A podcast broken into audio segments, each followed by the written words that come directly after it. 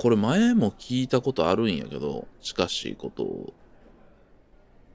自分じゃない人になりたいみたいに思ったことってある？うん、最近はなくなってきたかな。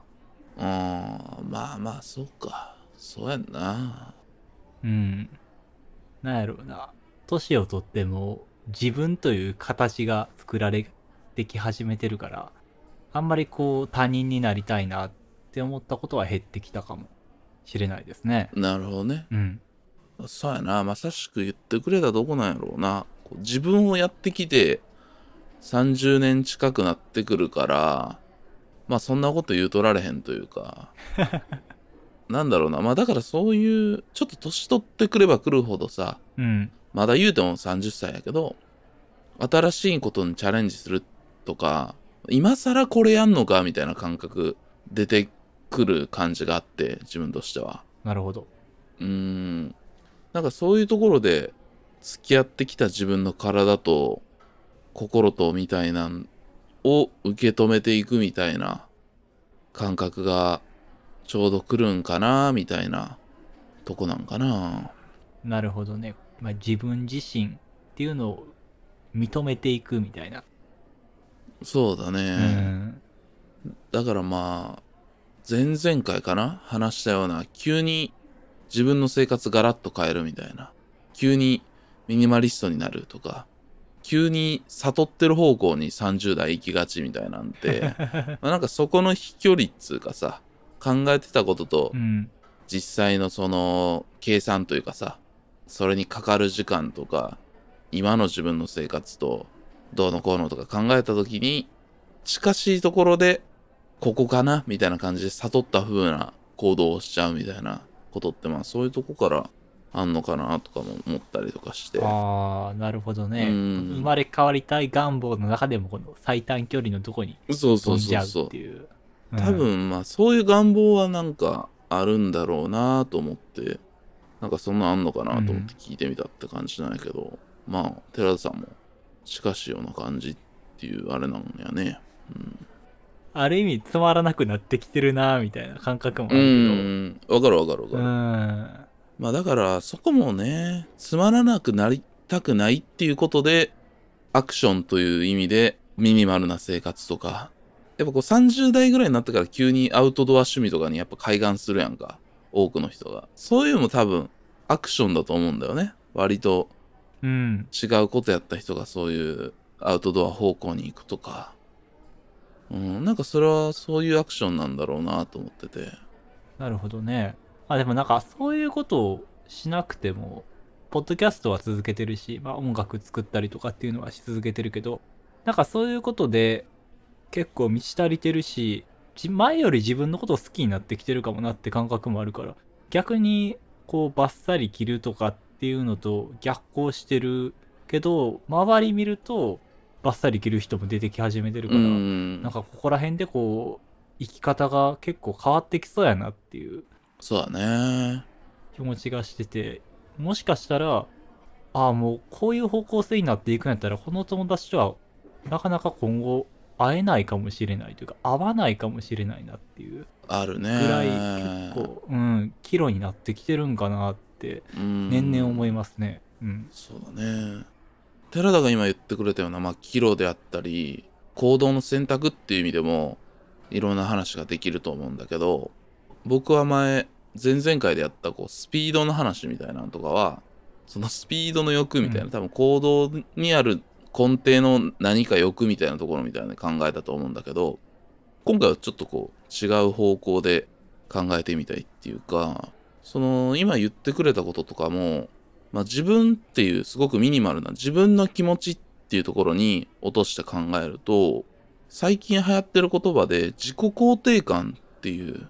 ことについて考えることになるんちゃうかなと思っていてそうね、ここ何年ぐらいやろ？めっちゃ聞くようになった気がしますね。うん特に SNS とかで。そうでもこれってほんとここ最近で、まあ、調べた話とかもちょっと後でするんだけどうん。あんまりね自己肯定感っていう言葉をポジティブな意味で使ってないような感じになってるなって思ってて僕はこの社会がああ、社会全体として。うーん。その言葉自体っていうよりは自己肯定感が低いっていうことに対してすごく悩んでいるとか、自己肯定感高そうだよねっていうディスとかさ、まあなんかあんまりその言葉が捉えようとしてた本質よりも多分そこに対するネガティブなおひれがいろいろついちゃってそこに悩んじゃってるみたいな人すごい多いと思ってて。うん。なんかこうコンプレックスと結びつけられてうん。語られるような感じになってきちゃってんのかな。そう、ん。だからね、まあ、その現象とか、まあ、そもそも自己肯定感って言葉は何なんやろうなっていうことと自己肯定感っていうことについて考えていこうかなといううん。回にしていこうかなと思っております。この番組「心の砂地」はさまざまな文化や日常の気づきをヒントに考え続けることで言葉の記憶装置を目指す教養バラエティ番組です。私、シャークくんです。はいそして私は寺田ですよろしくお願いしますということで本日も始まります。心の砂地。だからほんま見た瞬間俺はランディ・サーベージみたいやと思ってます。あんまおらんけどね。派手さの引き出しにランディサービスしてランディ・サーベージみたいや。なんでやっぱ天竜とランディ・サーベージの試合見るよ流れて心の砂地。シャープ。まずですね自己肯定感っていう言葉はどこから来たのかっていうことを、まあ、ちらっと調べたぐらいなんですけど話してみたいんやけど、うん。ああ気になりますね本当に寺田がさっき言ってくれてたように自己肯定感っていう言葉が Google のトレンズ Google トレンズっていうので検索してみるとこう何年からヒット数が増えるかみたいなやつが出るやつね、Google トレンズでで見ると2016年の半ばから急にめっちゃ増えてんねんな。あー7年前ぐらい。うん、この学者の人が、まあ、調べてる記事から引用して喋ってるんですけど、まあ、これもノートに載せておくんで見てほしいんですけどもうん。文部科学省とかそういう教育の再生会議みたいなところでその、こ日本の子供たちの自己肯定感が低い現状についてみたいな話題があってそこでこう一気にこう使われてるみたいな感じだと思うんだけどね。それが、まあ、もっとそういうメディアとかそういうところに落ちていって私たちも使うようになるみたいな感じ、だから本当に最近。最近だからまあここ56年と考えてもいいかもしれないね。うん。うん。なんかその教育よりも結構メンタルヘルス的なところから出てきてる言葉やと勝手に思ってた？いやでももともとは多分そういうところから出てきてるという感じかな。うん。まあちょっとごめんそこは詳しくは分かってないんだけどうん。欧米のもところの論文から持ってきてる概念だから、えっと、うん。セルフエスティームっていうのをもともと自尊感情って訳したたらしいのよ。自尊感情っていう訳語がもともと使われてたらしいんだけど、ああなるほど。自尊感情か。そう聞くとちょっと違う気もするな。まあ言葉尻の問題やけどさ。そうそう。で、なんか初めの方は、その学者さんとかも、自尊感情っていうのを海概念として自己肯定感みたいな。うんうん。海外だったら自分の悪い部分も含めて全部を自分自身と捉えるっていうのが自尊感情、まあ、セルフエスティームっていう感じだったと思うんだけど日本に多分それを自尊って言葉を輸入した時に悪い部分も含めて自尊感情するニュアンスがちょっとこう違うみたいなさ感覚が多分あるっぽくて。そうやな、うん、なんか自信過剰な感じというか、うーん古代妄想的なちょっとなんか行き過ぎてる感じちょっとする、うん、自尊って聞くとね。なんかそこが多分自分を肯定的に受け止めようっていうニュアンスを入れるために自己肯定感っていうそういう言葉が使われるようになったみたいな感じっぽいんだけどねうな。るほどうね、ん、これもちょっとネットの記事まあ喋ってる人が学者さんのあれなんでを見ただけなんでちょっとこの辺は実際はどうかわかんないですけどそういうこと言ってる方がいらっしゃるという感じみたいなんですね。だからそのそもそもこんなに新しい言葉やから自己肯定感について悩んでる人は大丈夫っていう。まあなんか概念として全然まだ、うん。そうまあうんもともとあって研究とかはもっとある前からあるんかもしれんけど日本に輸入されてこう使われるようになったのは本当ここ56年の話なわけよ。そうね。だから共有されてる概念としてはまた日が浅いよね、学説的には昔からあったかもしれんけど。で、実際悩んでたことが、いろんな悩みが自己肯定感っていうものに起因するものだったっていうのはあると思うよ。今まで悩んでたうん。ことが。ただ、でも、言葉に引っ張られてるんちゃうんかなと思ってて、僕が自己肯定感がについて悩んでてっていう相談とか、実際悩みとかを聞くと、なんかその自己肯定感っていうものが、やっぱ肯定っていう言葉も入ってるし、絶対にうん。あった方がいいよねって社会に押し付けられてるから、そこに持たないといけないっていう感じで悩んじゃってるってとこもあるんだろうなっていう風なのは、ああ。僕が、逆に呪いになっちゃってる感じそうが。そうそう、と思ってて、だからまずこの言葉を全然跳ね返していいよっていうことは、もう先に言っちゃいたくて。うん。うん。そうね。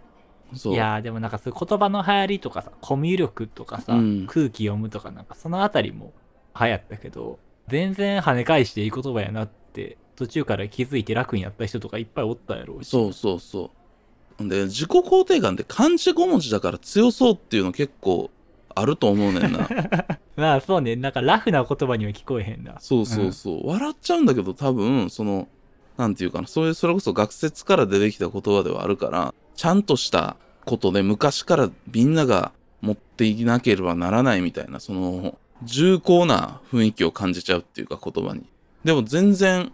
自己肯定感って言葉は日本社会デビュー5、6年目やから。ああ、なるほどね、うんベテラン感出してるけど全然分かってよ。そうそう、全然5、6年目やから。そうか。あなたの方が戦ってきてるから多分大丈夫みたいな。まあその5、6歳の子は同期ぐらいやからちょっとむずいかもしれんけど、まあ今の小1うん、ぐらいはちょっと同期ぐらいになるから、そう社会的なまあまあトントンかなみたいな感じになっちゃうけど、そういう問題なんか。確かにちょっとね、楽になるかもね、うんそう考えたら。と思うのよ。うん。結構普通に僕の同世代ぐらいの人とかとの会話でもよくすごく出るんだよね。自己肯定感がこれやると上がる下がるみたいなんとか。うーんうん僕もかなり使っちゃってると思うな。うん。とかで、なんかそれ、まあ別に雑談ベースのもんとかだったら、まあ一個その軸としてあったらその話題が膨らむっていうので使っちゃうみたいなのはさ、まあ全然そういうことはいろいろあるんだけど、う。うんん、なんかでも結構それに引っ張られてる人多くてかわいそうだなと思うからう。ん。そうやな。なんかこう自己肯定感上げるためにちょっと生活でこういうことやってみたってう。いうんこと、まあ僕自身も結構経験があって、うん。ね、毎週筋トレするとか、なんかそういうことが、なんやろうな、本来の目的っていうより、まあまさにそういう自己肯定感を上げるためっていうか、メンタルを回すためにこう使ってるっていう時に、なんかいや自己肯定感上がるからさっていう言葉に飲まれて、そういうことにとらわれてる気がしてるねんよな。うんなんか自分の本音みたいなものが逆にちょっと見えづらくなってうきてる。感じがしてるな。そうね。一つ今言ってくれたことで言えるなら、やっぱ言葉に体が飲み込まれていくっていう問題だよね。うん。うん、そうですね。それはしかも、デビュー4、5年目のペーペーの漢字5文字になんかやられちゃうっていうエグさ。やっぱ言葉のパワーってやばいなみたいな。それをみんなが使い出したら、そんぐらい飲み込まれていくっていうのやべえなって思うんだけど。そうやなでしかもなんかそういうさ習慣とかって結構人と共有したりするから、うーん。最近こういうことしてんねんけどみたいなんでこれやったらすごくこうメンタルも安定していいよみたいな感じでこう なんかドラッグみたいな勧め方やないやー、いや、でも実際、そういう風に広まってるみたいなことあるからね、流行っていうのは。この難しいのが、これがグッドな方向に、いい行動につながっていくんだったら、それはもう、もちろん僕も最高だと思うのね。で、この言葉を使ったり、出していった人も別にそういうネガティブなニュアンスで使われてるとは思ってなく、多分そういう、こういう言葉で、こういうことの悩みが解決できますよっていうことを言いたいんだけど、なんかそういう言葉がこう汚れていってしまうみたいなさ、感覚で、ちょっとそういう感じになっちゃってるっていうのが現状だと思うんだけど。そうやな。そう、いい方向に行けばいいんだけどね、それで。だから、今自己肯定感を上げようと思って、何かをやっているってこと自体を僕は批判してるつもりは一切ないんだけど、うん。うん、その言葉に飲み込まれていくっていう感覚は危ないし、そこは全然距離取れるよということを言いたいっていうのがまず一つ。うん心の砂地ところは変わり西武八木沢から巡ろ。う手広く低速無故障もさらってくと走り続き合う闇だめのごとく大翻訳者大婚約者。大丈夫用語集もあるから思考回路はまるでメロラカメトロールこの詩も巡ろう我が城としようがで、あともう一個展開して言うのであれば、自己肯定感っていう言葉のこの強さっていうか、肯定感。自己肯定感って、まあなんか、持ってる何かみたいな感じに聞こえるねんな。この言葉って自己肯定感って。うんそもそも肯定してて当たり前っていうニュアンスを僕は感じるんやけど、ああまあ肯定してる状態がこうマイナスじゃなくてゼロになった状態って感じがします、ね、そうそうそう。と思うね。まあちょっと違う風に取る人もいるかもしれないけど、僕はそういう風に感じていて、うんでも、ゼロじゃない、それは。自己肯定感、自分のことを愛せないみたいなんがゼロとかもしくはマイナスみたいなんで思うけど、そういう測るようなもんでもまずないし、うん。うん。し、まあそもそもデビュー4、5年目のペイペイやから、そうやな。当たり前みたいな感じでいるけど、全然そういう測れるもんじゃないと思うから、うーんそうやな。健康状態とかの話した時もそうやってんけどそもそもめっちゃ健康な状態って半分以下ぐらいじゃないっていう毎日の中うん。でそれと一緒でそんな自分に自信が満ち足りている時ってそもそも1年で見たらそんなに毎日はなくてだからなんかその自己肯定感がある状態をそれがもう365日これが理想ってやっちゃうと逆に疲れそうやなっていう感じはしますね確かに。それがゼロ基準ってやっちゃうと、うん。やしまあ、一日も別になくてもいい？全然。まあ最悪、ね、いいと思わん？最悪でもないと思うね、俺。いいと思う。そもそも別に自分が自信がない状態がずっとでもいいよ何があかんのって思うね。まあまあ確かにねそれはそうやな大半の人が自信を持ちたいっていう欲求があるっていうことがまあ前提にはなってる、まあ、その欲求がそもそも本人が順として持ってる欲求ならいいけどなんかこう駆り立てられたり追い込まれたりしてそうしないといけない自信持ってないといけないって思ってるとしたらそれはやめてもいいことそう。自分でもうちょっとこうしたいなっていう、ほんまに自分の中から溢れるもんなんだったらいいけど、それがこう、いろいろ細かく見ていって、別に例えば、会社で成長しないといけないとか、なんか自分の行動とかで自信がないことでうまいこといかなかったとかで、それに対する反発として頑張るために持とうとするとかさ。うんうん、失敗するしさ。全然無理に、無条件に自分を愛そうって全然しなくていいと思うし、ダメなまんまで生きるも全然それはいいやんって思うねんな。うんそうやなまあそれで追い込まれて潰れるよりは全然いいと思いますねその潰れるよりはって言っちゃうとね、それちょっと厳しいかなと思うねんな。いや、なんていう、その、自信を持とうとして逆に自分を潰してしまうよりはっていう感じ。その、難しいねんな。だからその何でもそういう、それこそ今の会話の、まあ、寺田とのニュアンスが分かってるけど、今も突っ込んだんやけど、何でもこう、話してると、プラスに捉えようとやっぱしちゃうね。どういうもんも。会話って、そういう風にせえへんと、いい感じに進まへんから。まあまあ、そうやね。スンって終わっちゃうから。うん。でも、そう。それも、ネガティブなまんまで別にいいやん。あー、なるほどな、っていうとこまで言わんとあかんよなって思っててそのずっと走らなあかんっていうことに耐えられへんからなるほど、なるほど。うん。その一生愛せない自分っていうのをさ許していいし、許すっていう言葉もなんか何がやねんって思うその一生愛せない自分を肯定しなくてもいいよなっていうのは思っててうん、なるほどね。まあ、愛した状態が完成では別にないよっていう。うん全然ないしそうやな。うん完全にやられてる自分っていうのもそれでそうなんやったらそうやんそっから上がった方が楽になるんやったらそれはいいなと思うけど、別にうんそのまんまでも全然いいやん。ああ、なるほどね。うん。なんか、それって、特定にしかわからん表現になっちゃうかもしれんけど、すごくこう、スミスのモリッシーとかはそういうことを訴え続けてたような感じがうするねよん。な、やっぱり。愛されることとか、愛すこととか、うんそういうことにとらわれ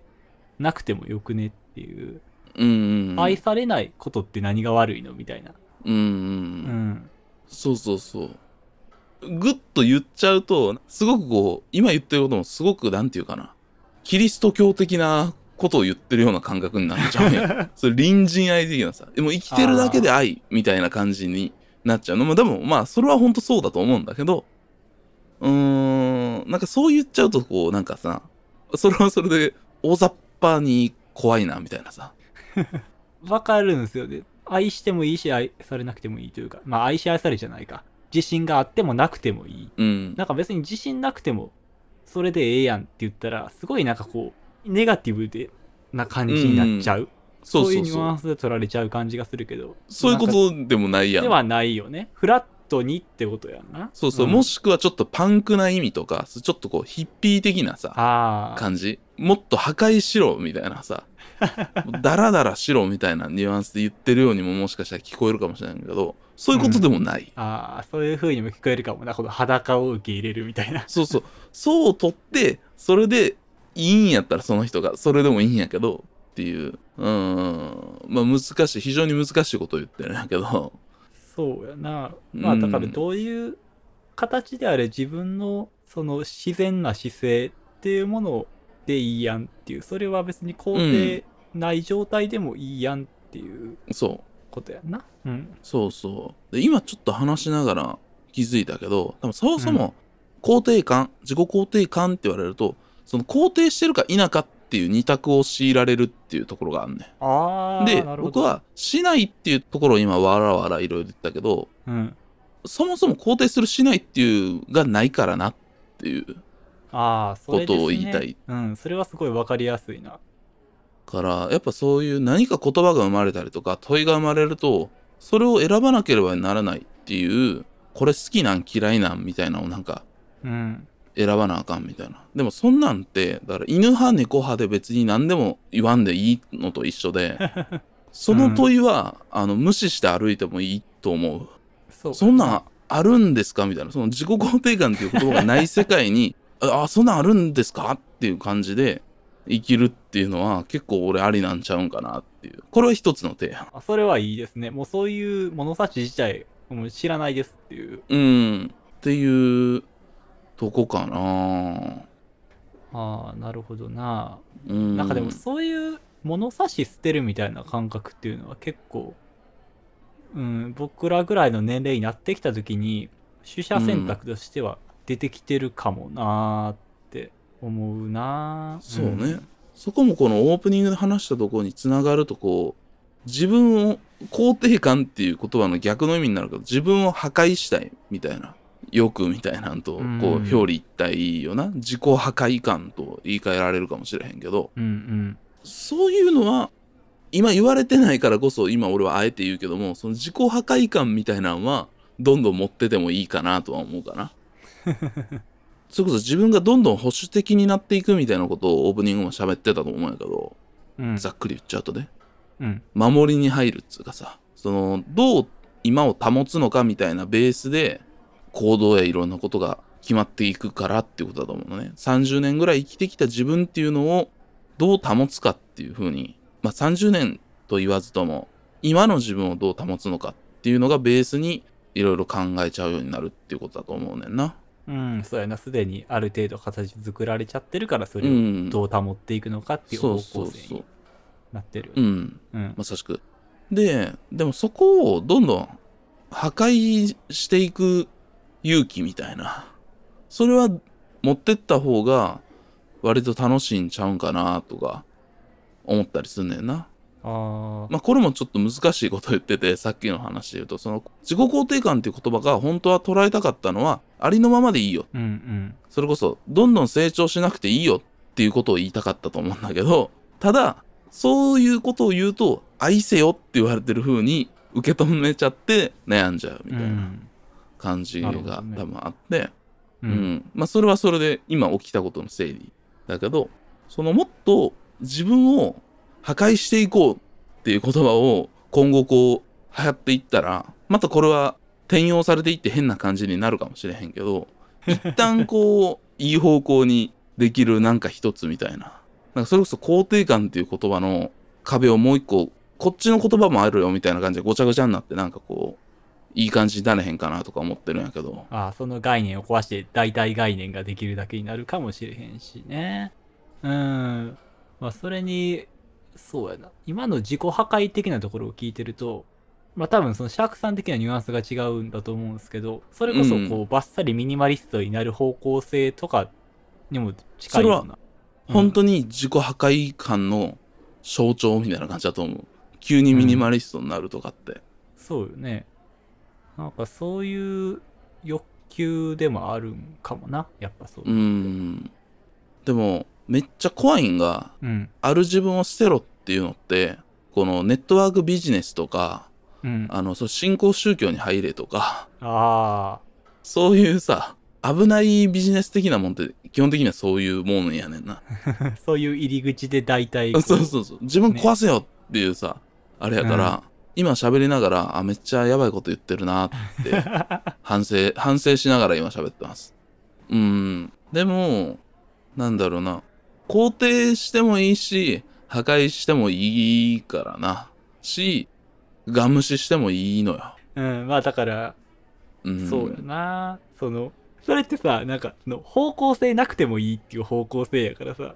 うん伝えるのめっちゃむずいよね、なんか。めっちゃむずい 心の砂地。心の砂地。言葉に体が飲み込まれていくっていうことにどうやって抗っていったらいいんかなっていうことを考えながらいろいろやっていくしかないんかなっていうことなんかな。ああ、言葉にとらわれてたなっていうことありあります？そういう自覚的になった瞬間みたいな。あー言葉っつうかまあこれもよく話した話だけど先輩年上の先輩たちに教えられたルールが絶対やと思ってたからなるほどね。うん。なんかいろんなそういう縛りルールみたいなのがガーって無条件であってあそういうもんなんやそういうもんなんやって言っててまあそのそれって多分高校までの学びっていうのがそういう詰め込み方でしかないからそういう風に、なるほどなって言ってやるしかないと思っててそれがガンと好きなもんで入ってきたけどたまにちょっとはみ出た世界に行った時にあいや全然そんなことないやんみたいなああ、そうやった。その、そういう習慣とかルールとか、そういうものにとらわれてたことに気づく瞬間って、全く別のコミュニティに入った瞬間とか。そうそうそうじゃないと気づかれへんからそうやんだ。たまたまそうじゃない人、一人に出会ったぐらいじゃなくて、このコミュニティの中では全員こういうことしないんだとか、こういう言葉を使うんだとか、そういう集団に会った時ぐらいの衝撃がないと、やっぱ自覚できないかもしれないですね。うん。そう。だから、ネタ的によく言ってるけど、寺田さんは2000年代に大体の日本の家庭がご飯食べながらフジテレビを見てたっていうことを を信じられへんわけやん。信じられないですね。知らない世界なんで。うん。まあちょっとニュアンスずれるけどさ。まあでもそういうことだと思うし、それは本当にそうやな、確かに。まあテレビとか、あとファッション雑誌の話とかになった時に、そのポッドキャストの人たち集まった時に、とかにね、うん。みんなが、ああ、そういえばそういう雑誌やったとか、あーあの番組懐かしいとか言ってたら、え、こんなにみんなこの情報を共有してたんやっていう。うん僕って全然テレビのこと知らんかったんやっていうのをその時にやっぱ気づいたしうんね、初めて。そもそも知らんもんな。なかったんだもん、それ自体が。そのコスモがなかったんだからさ。っていうのはで、そのシャークさんにやった時は、シャークさん一人がただ詳しいだけやと思ってたら、違う、うんみんな詳しいっていう。だからやっぱその集団に出会わないとわからないのよ、それは。だからそうなんよね。うん。でまあちょっと戻って言葉っていうものに戻ると最近これこそ流行りだしてるそしてもっと使われてもっと肯定的な力を持つだろう言語化っていう言葉があると思うんやけど。ああ、これは使ってますね、僕もかなり。ええ。でもそう考えたらやっぱ言語化っていうのもかなりきな臭い使われ方をどんどんしていくから今ちょっとこう、寄進語ぐらいでみんな持っといた方がいいんちゃうかなって最後に言っときたいっていうか。うーん、そうね。シャークさんがこの前言ってた解像度とかと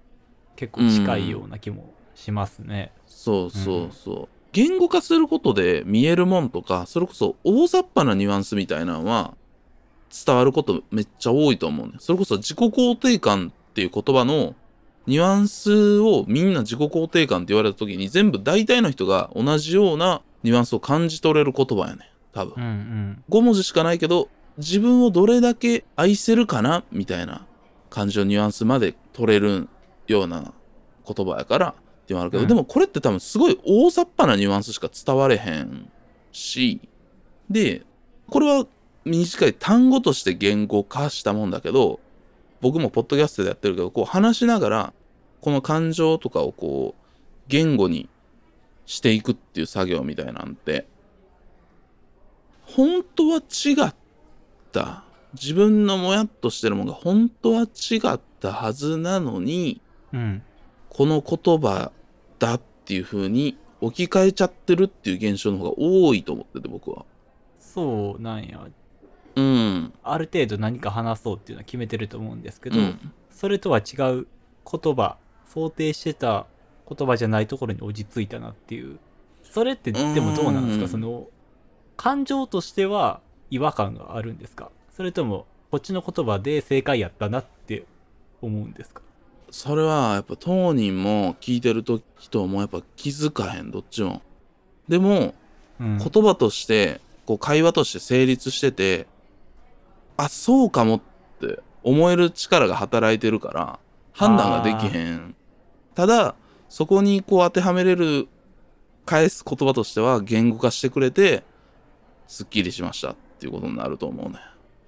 はうんでもこれね結構危ないとは思あ。危ない普通にね。それは。ううん確かに、その、本音じゃなくても、近しい言葉とか、そういうのが出てきたら、うんこれが本音かも。こう思ってたわ、自分。みたいな。それで、あ、結果スッキリしたな、みたいなことって確かに結構あんねんよな。そうそうあるやん。で、あのーこれは決して悪いことではない。うん。もちろんその、そそもそも悩みとかに正解があるわけじゃないし、そこですっきりして気分良くなるってことはもう超最高やん。勘違いでもさ。まあまあもう本来の意味から、俺らが喋ってる、僕がさっき喋った意味からしたら勘違いとか、ちょっとずれてるよって言うけど、まあ別にそもそもずれててもいいし、それで気持ちよくなる、解消された気分が良くなるんだったらほんま最高だと思うんやけど、ただ、ちょっとずれたよっていうことは忘れんといてほしいっていうことを俺は言いたいっていうさ、ちょっとずれたでそこっていう。もしかしたらあなたが思ってたこの奥の方にあったやつは腸が原因だったけど胃って言われてあ胃でしたって言ってるみたいなことあるよっていう。まあ、お腹っていうところで言えばさ、もうほぼ一緒なんやけど、でも厳密に言うと、ちょっと、ちょっとずれてんねんよな、みたいな。ちょっとずれたよっていうことは、うん、俺結構大事にした方がいいと思ってる。これが気持ちっていうこととかもんもんするも何かなんやったらああ、そうやな。もちろん解消されることの方が僕は大事だと思うけど、ちょっとそこずれて当てはめたでっていうのは、持っとかないと、もっとでかいなんか、それこそ大きな宗教みたいな力とか、うん、大きなこう、まあ、マネーの力とか、すごく自分をこう塗りつぶすような大きなもんが来た時に、うん。そこに負けちゃうんちゃうかなって思ってて。負けやすくなっちゃうんちゃうかなと思っててう。ん。うん。そうかもな。僕もまあ、特にね、そういうのって仕事してたりしたら多いような気がすんねんけど、あ、なんかちょっと違うけど、まあ、ニュアンス伝わってるからいいやっていうのって、まあ、それで仕事が回るからいいや、みたいな感覚やねんけど、こういうことを多分日常的にやってると、そういう感情を共有する場においても、あ、まあまあ、ニュアンス大体合ってるから OK みたいな、うんうんううんん。感じで終わっちゃって、ちょっとそういうところが雑になっていくかそうそうそう。まあ、あんま例えよくないかもしれんけど、恋愛関係とかに当てはめると分かりやすいかなとも思ってて、今話しながらうん思いついたシリーズやけど、だから、なんでこんなにも僕とあなたはすれ違ってしまったんだろうってそういうことじゃない。なるほどね、うんちょっとしたずつのズレがあってその大体は合ってたから愛し合ってるように見えたけど実はずっと差し違い続けてたところがあってそれが大きくなっていってっていうそうそう。みんなあんま見てないと思うんですけど、これをね描いた映画がありましてぜひ今あ配信もされてるんで花束みたいな恋をしたっていう いやいや、めちゃめちゃ有名な映画やなんか。あー。うわそうやわ、でも確かにな。うんうん、それが一番近いかもしれん。有村架純も菅田将暉も確かに近かったかもしれん。大雑把なサブカルという何かでは。でも、うん。菅田将暉は別にミイラ店に誘われたら引くし、うん。有村架純もそのなんかようわからんでっかいあの恐竜の卵みたいななんやれ。ガスタンクガスのみたいなやつ。ガスタンクには興味がない、全く同じ漫画も持っていない。そんなには。みたいなさ。そうでも、大きく見たら一緒だよねみたいな。とこにするとやっぱこうそれをその白ですって言って白塗っちゃうとさちょっとずれたでっていうのが関係としてはだんだんこうずれていってこうなんで私たちはこうなってしまったんだろうっていうところにたどり着くみたいなことがこれはまあ恋愛としてみたらまあそういうこともあるよねってことで終わるかもしれへんし なんじゃこいつらともなるかもしれんけどこれはもっと自分の中の感情とか判断するとこみたいな大事なところの話だとかなり大きい何かになると思うかな。うーん、そうやな。それで花束みたいな恋をしたって、その結局うん自分たちは一緒っていうところから始まってるから、ズレがこう、やっぱ気づけない。そして許せなくなるという。そうそうそう。んそれはまあまさにさっきから言ってる、その、まあ大体のニュアンスでこの感情合ってるから多少違ってても、まあ一緒って言ってる判定を、うんやっぱ人間でやっちゃうとそうなる、うん。うんことやんな。そうやな。だからまあコミュニケーションの話とも取れるし、うん、っていう。そうね。まあでもその、言葉自体が持ってるうん。パワーみたいなものがこうやっぱねぼやけてくるとうん。なんか飲まれるっていうのはこの自己肯定感っていうのは確かにかなり今若手の割には危ない言葉今もかなり猛威振ってるから、うん、ブイブイ言わせてますからね、うん、言葉に体が飲み込まれていくっていうことにみんなね意識的になっていくのはどうかしらという私からの提案でございました。この言葉にかけらず多分今後いっぱい出てくるやろうしなんか定期的にこの言葉ちょっと一回考えときたいっていううのはん、やっていくことに価値がありそうな気はしますね、そうだからネクストバッターズサークルには今解像度と言語化が来てる俺の中では。うん、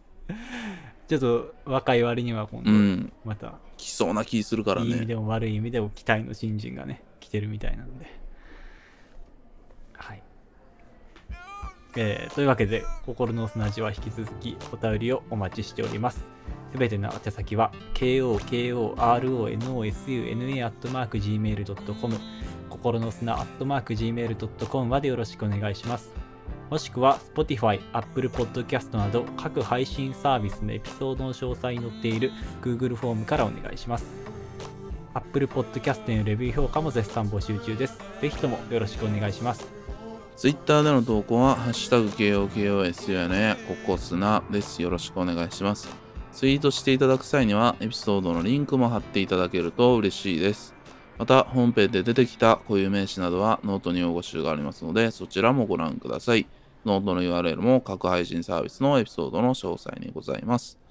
ということで、今回も聞いていただきまして、ありがとうございました。ありがとうございました。